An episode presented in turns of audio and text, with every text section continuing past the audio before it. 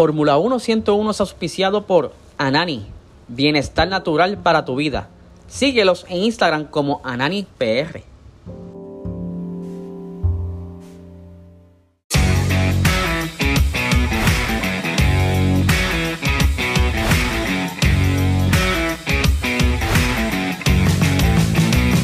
Esto es Fórmula 1 101.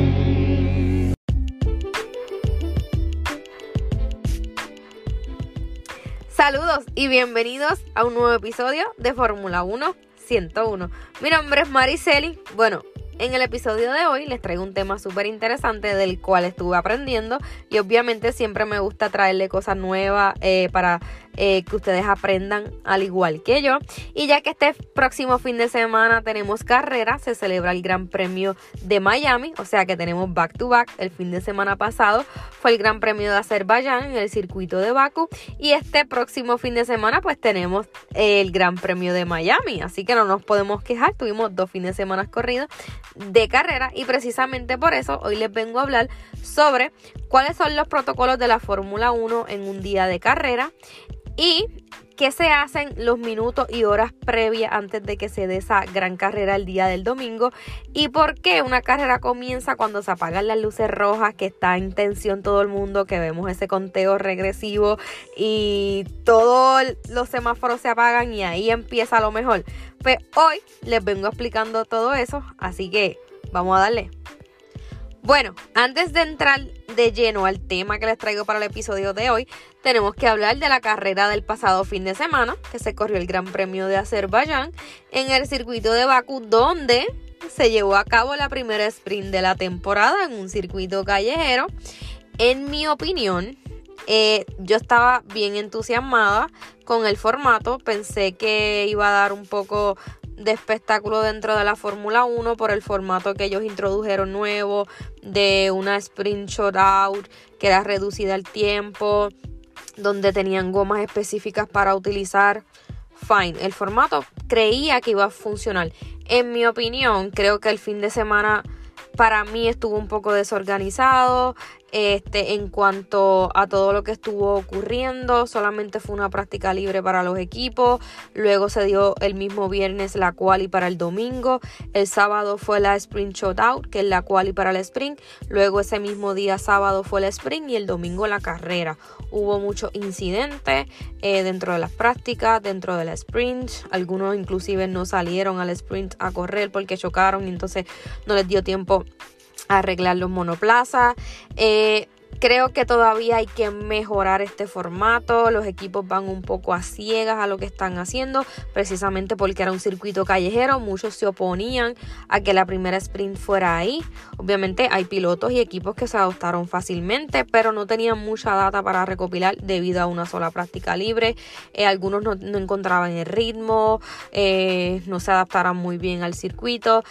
realmente no sé, creo que es la primera vez que se da este formato, claro, hasta hay que darle oportunidad a las siguientes sprint, recuerden que son seis, pero creo que lo vi muy apresurado, todo el mundo corría para acá, para allá, obviamente es poco tiempo para eh, que el monoplaza esté bien, para que el monoplaza esté competitivo para la carrera, no solo para la carrera, sino para la sprint. Eh, no sé, me hubiese quedado con el formato original que la sprint determinaba la parrilla del domingo. Pero la sprint estuvo un poco buena.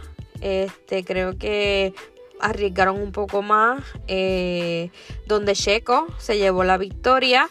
Eh, Max quedó tercero y Leclerc segundo. Primero Checo, Leclerc segundo y Max tercero. Ferrari eh, durante el fin de semana, sobre todo Leclerc, eh, vieron sus mejoras. Leclerc pudo sacarle provecho al monoplaza. Sin embargo, Carlos Sainz nada que ver, no encontraba ritmo, no se adaptaba, estaba súper lento en comparación con su compañero de equipo.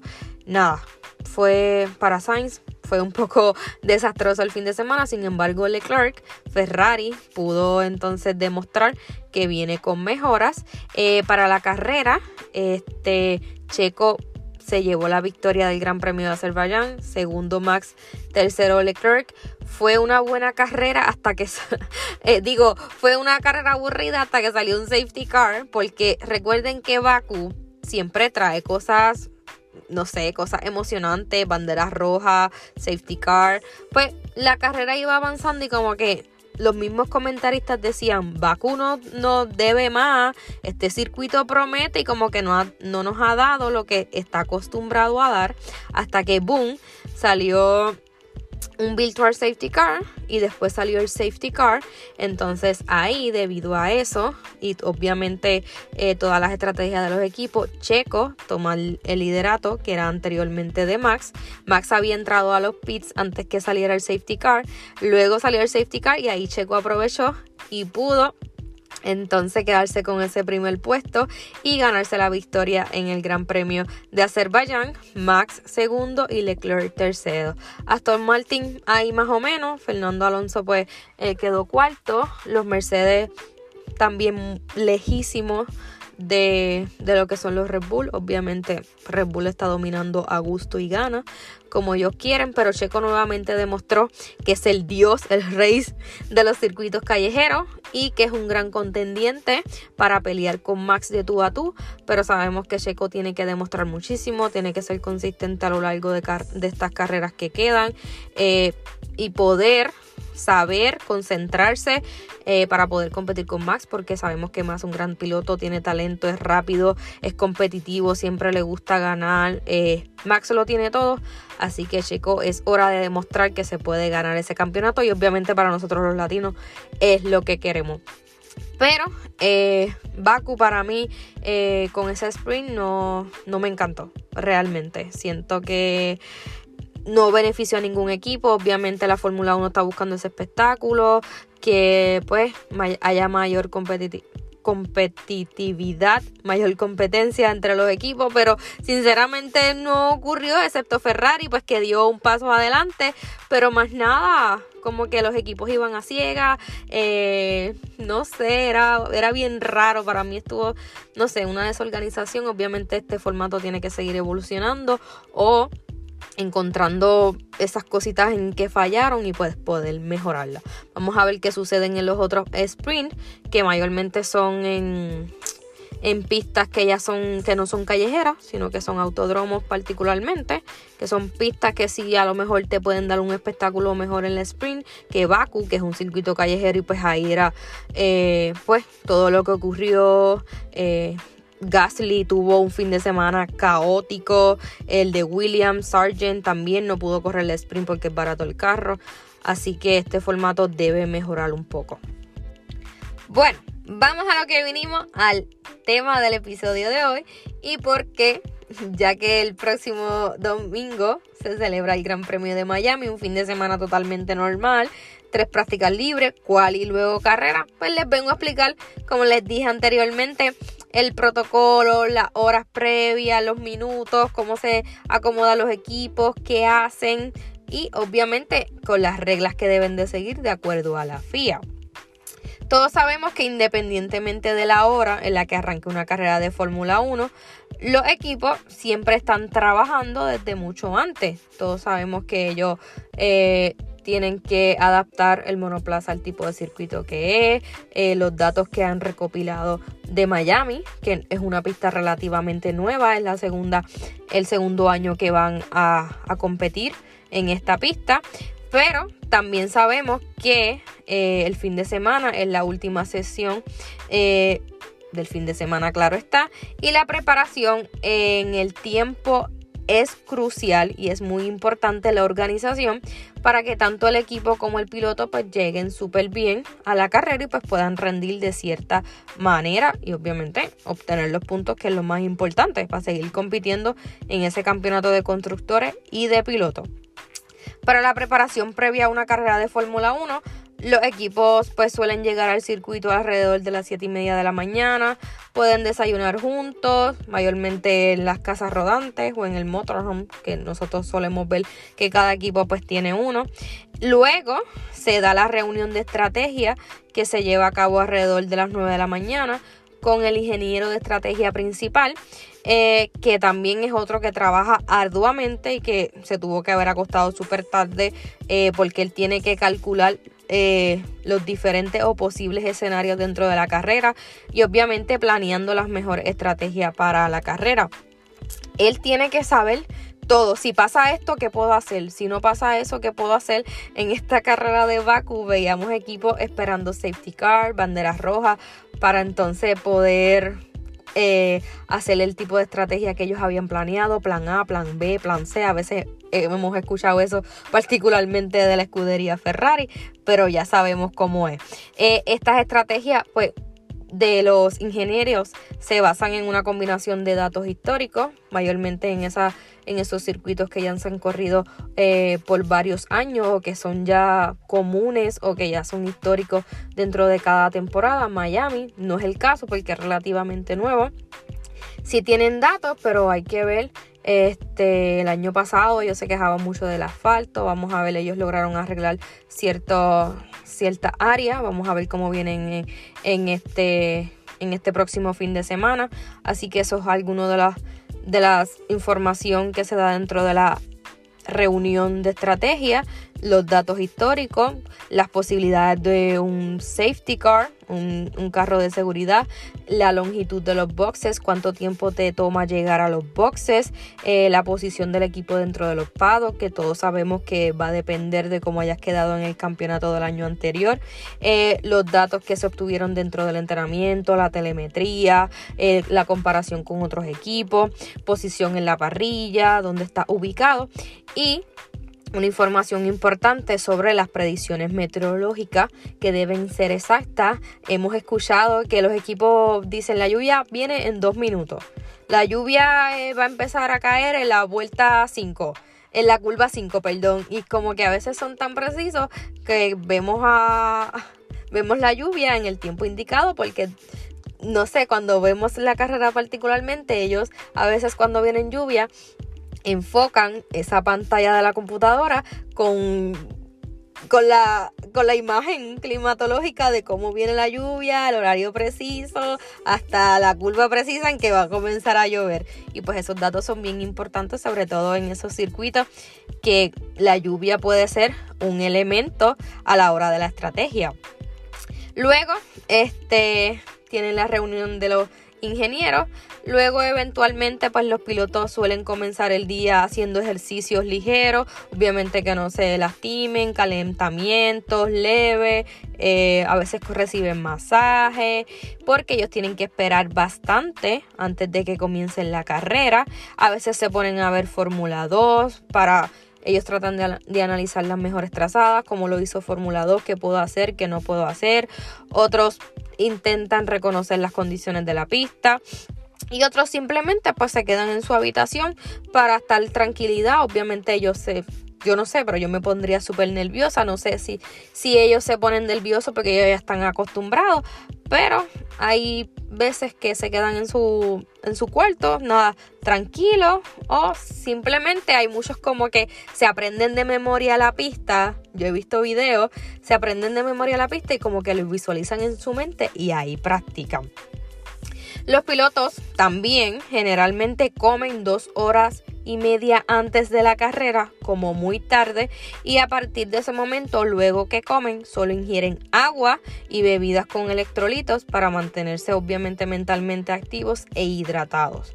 Todos sabemos que una, carrera pues suele, suele durar dos horas, una hora y media. Ellos no van al baño, no tienen cómo ir al baño dentro del monoplaza, so que comen a cierta hora. Luego, qué sé yo, se pueden comer una barrita, como vi a Nando Norris este pasado fin de semana. Pero lo más importante es mantenerse hidratado. Bueno, vamos a hablar de los tiempos de preparación específicamente. 90 minutos antes del inicio de la vuelta de formación, eh, en ese tiempo ellos se reúnen y se les llama la sesión informativa. Alrededor de una hora y media antes de la carrera, todo el equipo, todo, todo, todo el mundo se reúne en el garaje para hablar sobre los planes de la carrera. Eh, todos, mecánicos, ingenieros, obviamente ahí deben detallar todas las estrategias, cómo van, cómo ven la pista, este, los trazados, como les dije, cómo puede arrancar, cómo puedo tomar esta curva, etcétera, etcétera.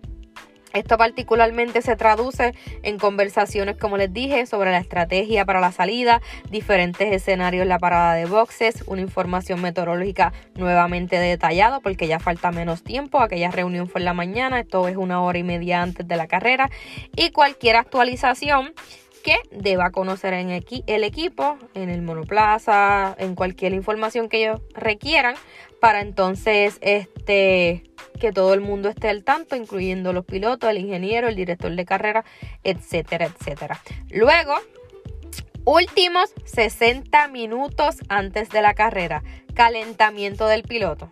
En este punto es súper importante que los pilotos estén en un estado obviamente relajado, pero siempre con confianza, no, no asustado como yo estaría. Eh, cada uno pues tiene una rutina diferente, eh, pero muchos incluyen ejercicio para los músculos, los vemos en el cuello, ejercicios de reacción rápida, eh, estiramiento, ejercicios activos como brincar la cuica, un, poco de boxing, flexiones y obviamente esos, esos juegos de reflejo que se centran en las manos y los pies, usualmente ya es costumbre que nosotros veamos a Gasly. Gasly usualmente tiene como que bolitas de tenis y él con su preparador físico, su entrenador, él hace eso, esas cosas, ese, ese ejercicio de práctica de reflejo donde el, el preparador le tira la bola, digo, deja caer la bola y él tiene como que, que cacharla en el instante. El preparador tiene eh, una bola en ambas manos, deja caer la bola y él tiene que coger el reflejo de cogerla rápida porque no sabe cuál, cuál bola va a caer primero. Así que esos ejercicios mayormente eh, lo hacen, pero siempre hemos visto a Gasly hacer ese tipo de ejercicio. Me imagino que de reflejo y de enfoque, porque los pilotos tienen que tener un reflejo espectacular para evitar cualquier choque. Mientras tanto, eh, los equipos eh, van preparando los generadores y los ventiladores de refrigeración que usan hielo seco para enfriar los monoplazas cuando ya están colocados en la parrilla de salida. Ahora vamos con los últimos 40 minutos antes de la salida de la carrera de Fórmula 1 y es donde abren el pit line. Cuando se abra el pit line, ya los monoplazas deben salir a dar una vuelta de instalación. Ahí es donde los pilotos pues van a reconocer un poco la pista.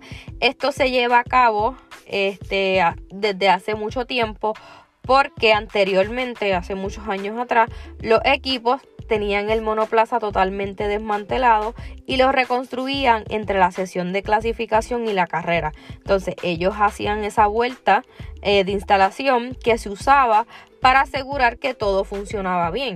El monoplaza llegaba desmantelado, lo construían para la clasificación y luego para la carrera. Y entonces esa vuelta de formación ahí es donde se aseguraban que todo estaba bien. Ahora pues obviamente con los monoplazas que ya están totalmente construidos, están totalmente balanceados porque recordemos que hay un parque cerrado entre la clasificación y la carrera donde no se supone que no se toque el monoplaza si no te penalizan. Pues este, esta vuelta de instalación se usa mayormente para que el piloto tenga una mejor idea de las condiciones de la pista y pues las reconozca y pues sepa cómo está esa pista, si está fría, si la temperatura es buena, cualquier cosa que él pueda reconocer dentro de esa vuelta. Los pilotos suelen mayormente dar una vuelta y regresan a los boxes, luego salen de nuevo para entonces concentrarse con los mecánicos en ingenieros. Ellos van directamente a la parrilla eh, y solamente puede haber un máximo de 42 personas por cada monoplaza y están allí esperando en la parrilla. Ahí llega el monoplaza. Ellos, el monoplaza llega hasta los pilotos se detienen al llegar a la parte de atrás de la parrilla y son los mecánicos los que levantan el monoplaza y le ponen las tablas estas de rueditas que, se, que usan los mecánicos para acostarse. Pues ellos le ponen como esa tablita de ruedas por debajo, entonces arrastran ese monoplaza hasta la posición de salida que corresponda al piloto. El piloto deja el monoplaza en la parte de atrás, Luego, ahí le ponen el carrito ese y mueven el monoplaza, pues si le toca el segundo lugar en la parrilla, pues lo mueven hasta ahí. Una vez esté posicionado en el lugar específico, los pilotos pues no tienen que permanecer en el monoplaza, entonces ahí tratan de desconectarse un poco. Eh, se refrescan, beben mucho, se hidratan, a veces tienen sombrillas, sus gafitas bien fashion, eh, a veces tienen como un tipo de toallas con hielo, se refrescan porque hay veces las temperaturas son muy altas y pues ellos necesitan pues estar eh, con una temperatura ideal porque si no se van a morir de calor dentro del monoplaza y hay circuitos donde sufren de eso. Algunos pilotos intentan evitar las entrevistas, obviamente, porque ellos necesitan estar concentrados, pero a otras pues no les importa hablar mientras caminan y todas esas cosas, hacer la rutina que vayan a hacer. Y muchos de los pilotos que hemos visto, como les dije, tienen su rutina especial, algunos que se ponen los ya los auriculares y tienen su ¿cómo se llama eso? Algunos tienen AirPods como Hamilton, que lo vemos por ahí siempre con con los auriculares puestos en la oreja. Y anteriormente, Daniel Ricardo el año pasado que tenía uno bien grande, donde siempre estaba bailando y todo, pues eso lo que hace es que se concentre un poco más. Obviamente él trata de olvidarse de todo el espectáculo o todo el caos que hay dentro de la parrilla y pues se concentra más en la música que lo puede relajar un poco. Mientras tanto, el resto de equipo está pues comprobando que radio funcione, eh, que la transmisión sea la que sea de radio a, a los boxes, porque existe un canal principal para cada para que todos escuchen. Siempre va a haber un canal donde todo equipo va a escuchar las conversaciones, mientras que hay individuales que se conectan a diferentes canales. El director del equipo tiene una transmisión directa con los pilotos que puede acceder o que le permite ponerse en contacto con el piloto siempre que lo desee. Hay veces que vemos que los equipos saben que, por ejemplo, ah, llamaron a Ferrari para el box, llamaron a Mercedes para el box, porque hay un canal que se escuchan todos, mientras pues que el director de carrera tiene un canal específico para comunicarse con sus pilotos la información que se brinda en los canales generalmente, que son pues que escuchan todos, eh, a veces incluyen las condiciones meteorológicas, eh, que son precisamente actualizadas, eh, el ángulo del viento, posibles cambios de la estrategia, como les dije, mira, este va a entrar al box ahora, este quiere hacer un undercut, este no, ¿qué hacemos? ¿Cuál es el plan? Y entonces, por eso dicen plan A, plan B, plan C, pero no van más allá, para que el equipo no se entere y hay otras cosas como las instrucciones sobre la temperatura de los neumáticos y cualquier problema que, pues, que haya a última hora cualquier situación que ocurre durante la carrera. Ya cuando están en la parrilla, cada, cada persona tiene eh, un trabajo específico, una tarea específica, el ingeniero, el mecánico. Eh, cada monoplaza tiene un mecánico número uno y un ingeniero de carrera, pues que es el senior, que es el que manda Ambos asumen una responsabilidad muy importante, pero en conjunto y tratan de organizar a aquellas personas que están trabajando dentro del monoplaza allí en la parrilla. Obviamente ahí es donde instalan nuevamente los ventiladores de refrigeración que son como, hacen como unos vacuum que ponen ahí en el monoplaza.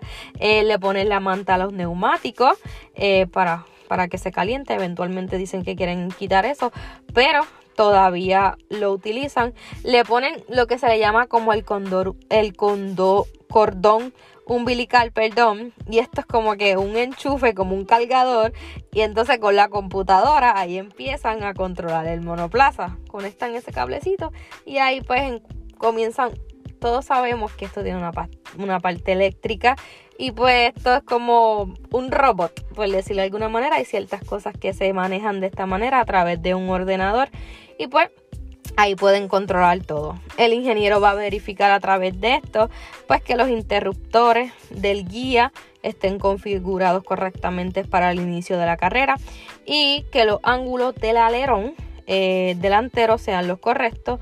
Mientras tanto, pues los ingenieros de la parte eléctrica pues, eh, van a preparar todo para el arranque. Obviamente todos sabemos que los alerones tienen que tener cierta medida, cierto ángulo y pues ahí entonces ellos se preparan y que el guía pueda aprender, pueda, pueda pues dentro de, de toda la mecánica que necesita el monoplaza, pues el guía es muy importante. Una vez lo vimos con Piastri, que el guía parece que estaba malo, lo sacaron, volvieron a ponerle otro y como que no subía. Era como un tipo de computadora que se quedó como frisa y no volvió a subir. Pues mayormente esto pasa eh, con los ingenieros, donde conectan ese cordón y ahí pueden verificar que todo esté debidamente correcto. Eh, simultáneamente en el garaje, en el box, eh, todo está vacío, pero ya las sillas están alineadas para que los mecánicos pues se sienten durante la carrera y cuando se vean obligados a cambiar los neumáticos, pues lo harán. Todos sabemos que cuando da la transmisión Vemos filitas indias de mecánicos que están ahí dialogando, pero mientras está la carrera, pues se sientan a gritar, a animar, a no sé, a controlar su ansiedad. Y cuando lo llaman para que van a, al pit, pues obviamente ellos se preparan. Todo esto sucede 40 minutos antes de la carrera. Bueno, 30 minutos para el inicio de la carrera se cierra el pit night. Me siento como una cuenta regresiva. Este es el límite para que los monoplazas salgan del garaje cuando estén faltando 30 minutos. Después de esto, cualquier piloto que no haya salido del pit line debe, deberá comenzar la carrera eh, de salida en el pit line este y esto mayormente sucede cuando los equipos necesitan hacer alguna reparación de último momento y entonces eh, o deben si está lloviendo deben apostar por los neumáticos de lluvia y pues ya los equipos tienen que ser conscientes del tiempo que les queda, si no pues vas a tener una penalización y tendrás que salir del pit line. Luego que todo el mundo esté instalado ya en la parrilla, bregando con los respectivos monoplazas, pues luego eventualmente se van a dar los procedimientos formales que hay en cada carrera, incluyendo el himno nacional, todo el protocolo que se hay dentro de la carrera, los, eh, pilotos se acomodan en cierta área, obviamente tenemos los, los de la Fórmula 1, los de la FIA, el presidente del país o el gobernante, lo que sea, siempre obviamente van a estar allí en primera plana. Y luego se da el himno, se presenta el premio y se da el himno. A partir de ese momento, pues va a haber una serie de sirena o sonidos, señales para marcar que ya poco a poco se va acercando la hora de, de, la salida, cuando faltan 10 minutos, 5 minutos, 3 minutos, 1 minuto y 15 segundos antes del inicio de la vuelta de formación. Bueno, cuando faltan 10 minutos para el inicio de la carrera, ahí todo el mundo tiene que despejar la parrilla. Todos vemos el ajetreo, el corre-corre, el bullicio que hay en la parrilla. Y todo eso se calma de repente. Obviamente los periodistas tienen que salir, los invitados especiales, los cantantes, las estrellas, los miembros de los equipos que no sean técnicos están obligados a salir de la parrilla. Solamente se puede quedar los pilotos, el personal o el mecánico, el ingeniero que trabaja en la salida y los oficiales de la FIA. En esos momentos los pilotos ya están dentro del monoplaza, después obviamente de haber realizado sus rituales, aquellos que son este, eh, supersticiosos, Muchos decían que Vettel, por ejemplo, siempre entraba al monoplaza desde la parte izquierda. Siempre vemos a Gasly frente a su monoplaza tocando la brea, haciendo una oración y presignándose.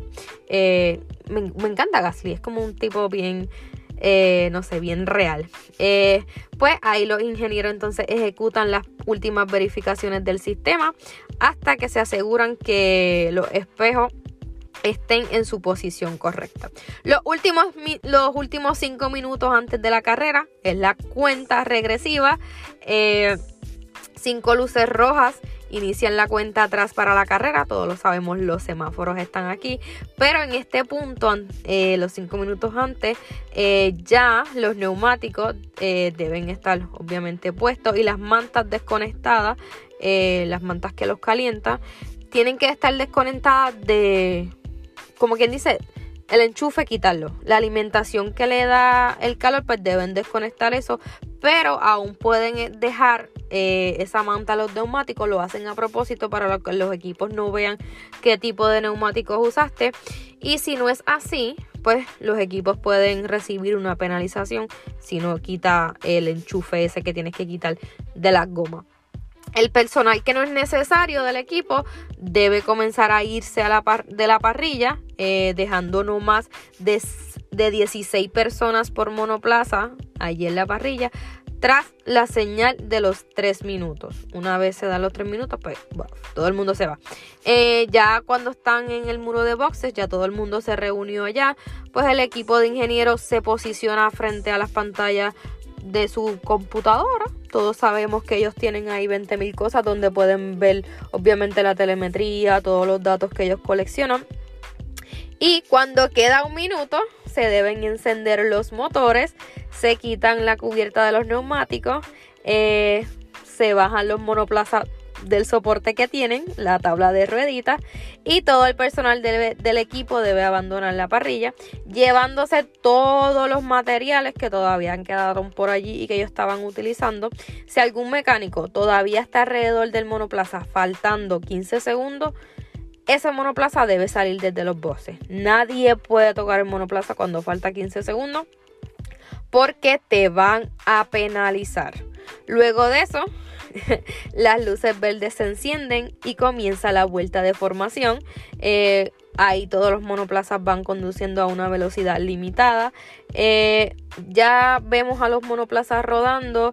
Eh, los mecánicos se van corriendo, corriendo, corriendo, corriendo a los boxes. Son como hormiguitas, como hormiguitas. Y se preparan para cualquier incidente que suceda en la primera vuelta. Todos sabemos que en la primera vuelta se puede ser un caos. Y pues ya dentro de los garajes, pues los ingenieros se conectan eh, a los ordenadores, a las pantallas que muestran los gráficos, los datos, los mapas del circuito, los puntos de movimiento, todo, todo, que todo lo que ellos puedan tener en la computadora, pues obviamente el director de equipo va a estar ahí, el ingeniero va a estar ahí, y pues ahí ellos ven toda la información y que van a ir dirigiendo al piloto con obviamente con instrucciones por radio. La vuelta de formación precisamente es una preparación a una sola vuelta antes de la salida más importante de la carrera y es, crucial eh, para el comienzo de la carrera. Ahí los pilotos deben permanecer agrupados, obviamente uno detrás del otro, no pueden adelantar ni hacer ensayos de salida. Eh, lo que hacen es que hacen diferentes maniobras, zigzag, eh, aceleran, desaceleran y todo esto para poder calentar a los neumáticos. A veces vemos que aceleran y desaceleran de cantazo para que se calienten pues con la frenada. Vemos que a uno dan pa, siguen dando zigzag que uno cree que va a chocar, pero precisamente hacen eso para que los neumáticos se calienten más rápido y cuando sea la arrancada pues no se queden ahí estancados.